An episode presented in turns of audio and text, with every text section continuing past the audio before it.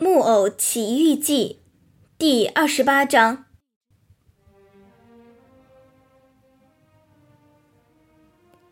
就在这场你死我活的赛跑到了千钧一发的时刻，匹诺曹心里想：这次肯定是要输了，因为阿里多罗一直在使劲的跑啊跑啊，眼看就要追上他了。只说一点。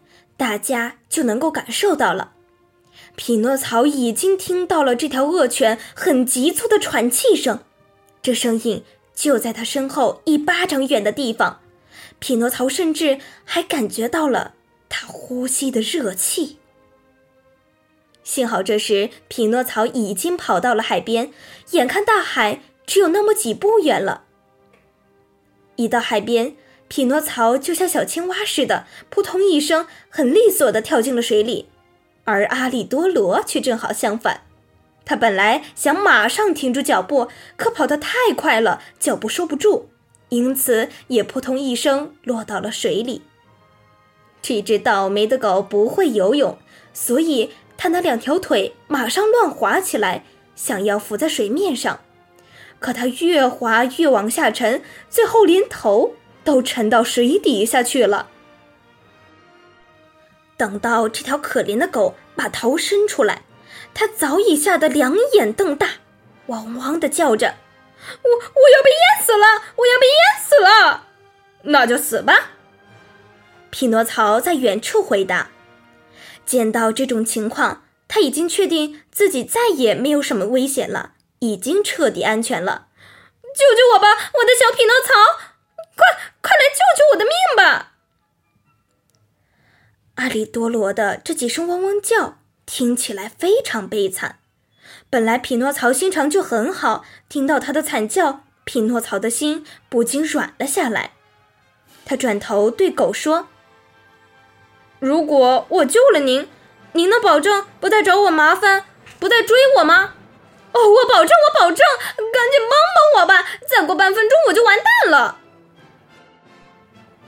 刚开始，匹诺曹还犹豫了一下，可他记起了爸爸一再说过的话：“做好事永远不吃亏。”于是他快速游到阿利多罗身边，伸出两只手，一把抓住了他的尾巴，然后把他活生生的拉上了干燥的沙滩。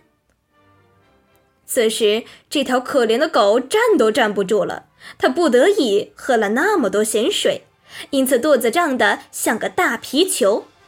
但是木偶不太信任他，觉得还是小心点好，因此他又重新跳到海里，离岸远远的，对他救起来的朋友叫道：“阿里多罗，再见，一路平安，代我向您一家问好。”啊，再见，小匹诺曹。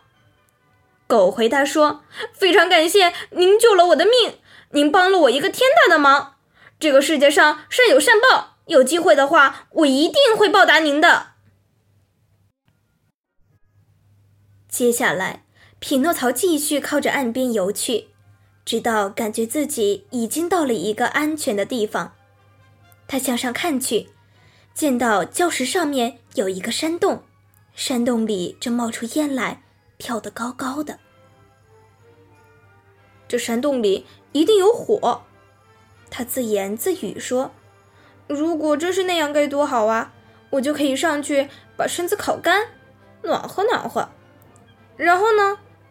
嗯，之后该怎么办就怎么办吧。匹诺曹拿定了主意，于是他就向礁石游过去。可等到他到了那里，正要上岸时，他忽然觉得水底下有样东西在升起来。升啊升啊，把他一直拖到空中。他立即想到要赶快逃走，但是已经来不及了。更使他万分惊奇的是，他竟然夹在一大堆鱼中间，落在了一个大渔网里。这些鱼形形色色，有大有小，正啪嗒啪嗒拼了命的摇着尾巴挣扎。就在这时，他看到。从山洞里走出来了一个渔夫，他的样子真是太难看了，长得简直像个海怪。他头上的头发并不是头发，而是一大蓬绿草。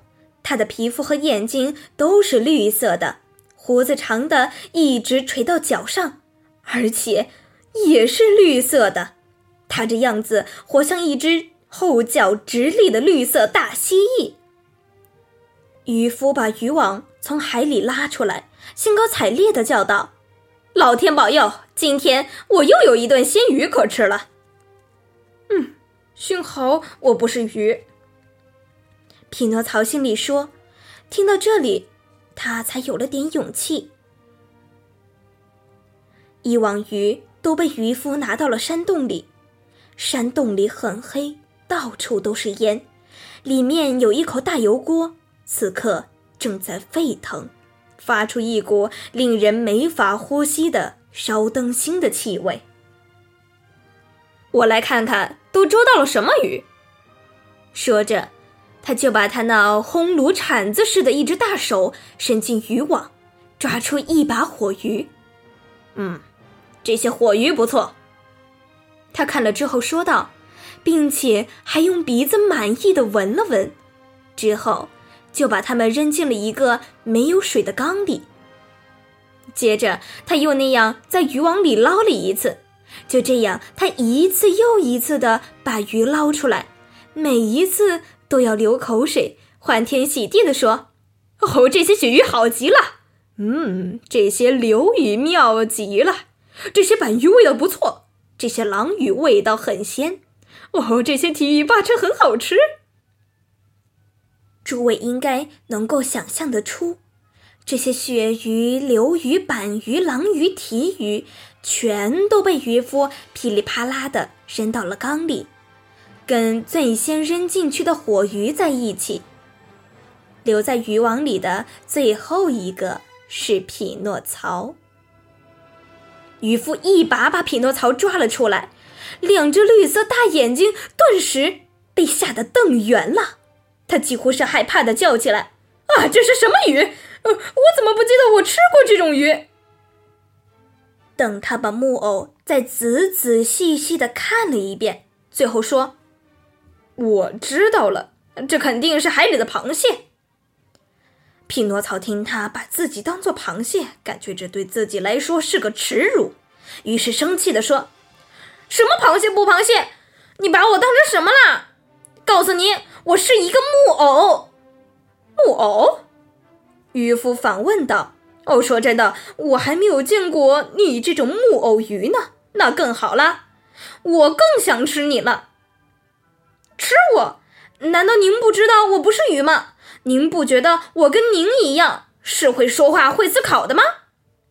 那倒没错。渔夫往下说：“我觉得你就是鱼，只是你很幸运，跟我一样会说话、会思考，因此我很愿意给你应有的照顾。”嗯，什么照顾？哦，为了对你表示友好和特殊敬意，我可以让你自由选择烧法。你是选择在油锅里炸呢，还是选择在平底锅里加上番茄酱煎呢？说实话，匹诺曹回答说：“如果我能选择的话，我想要选择，请您放了我，让我回家去。”嗯，你真会开玩笑。像你这样一条稀有的鱼，我能放弃尝试的机会吗？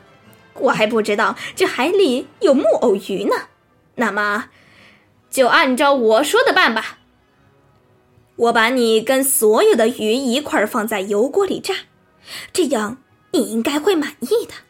有那么多条鱼作伴一起挨炸，还是能够算得上一种安慰的。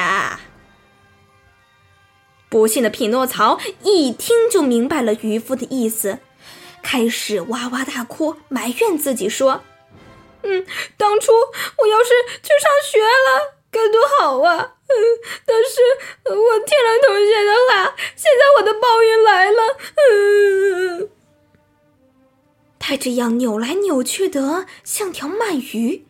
使出令人难以相信的力气，要挣脱渔夫那绿莹莹的手。可渔夫拿起一束结实的蒲草，把匹诺曹的双手双脚都捆了起来。匹诺曹被捆得像根香肠，最后还是被扔到缸底，和其他的鱼混了起来。接着，渔夫拉出一大木盘面粉，把所有的鱼都拌起来，然后把一条条拌好的鱼扔到油锅里炸。最先是可怜的鳕鱼，在沸腾的油里跳起了舞。接着是狼鱼、流鱼、板鱼和提鱼，最后轮到了匹诺曹。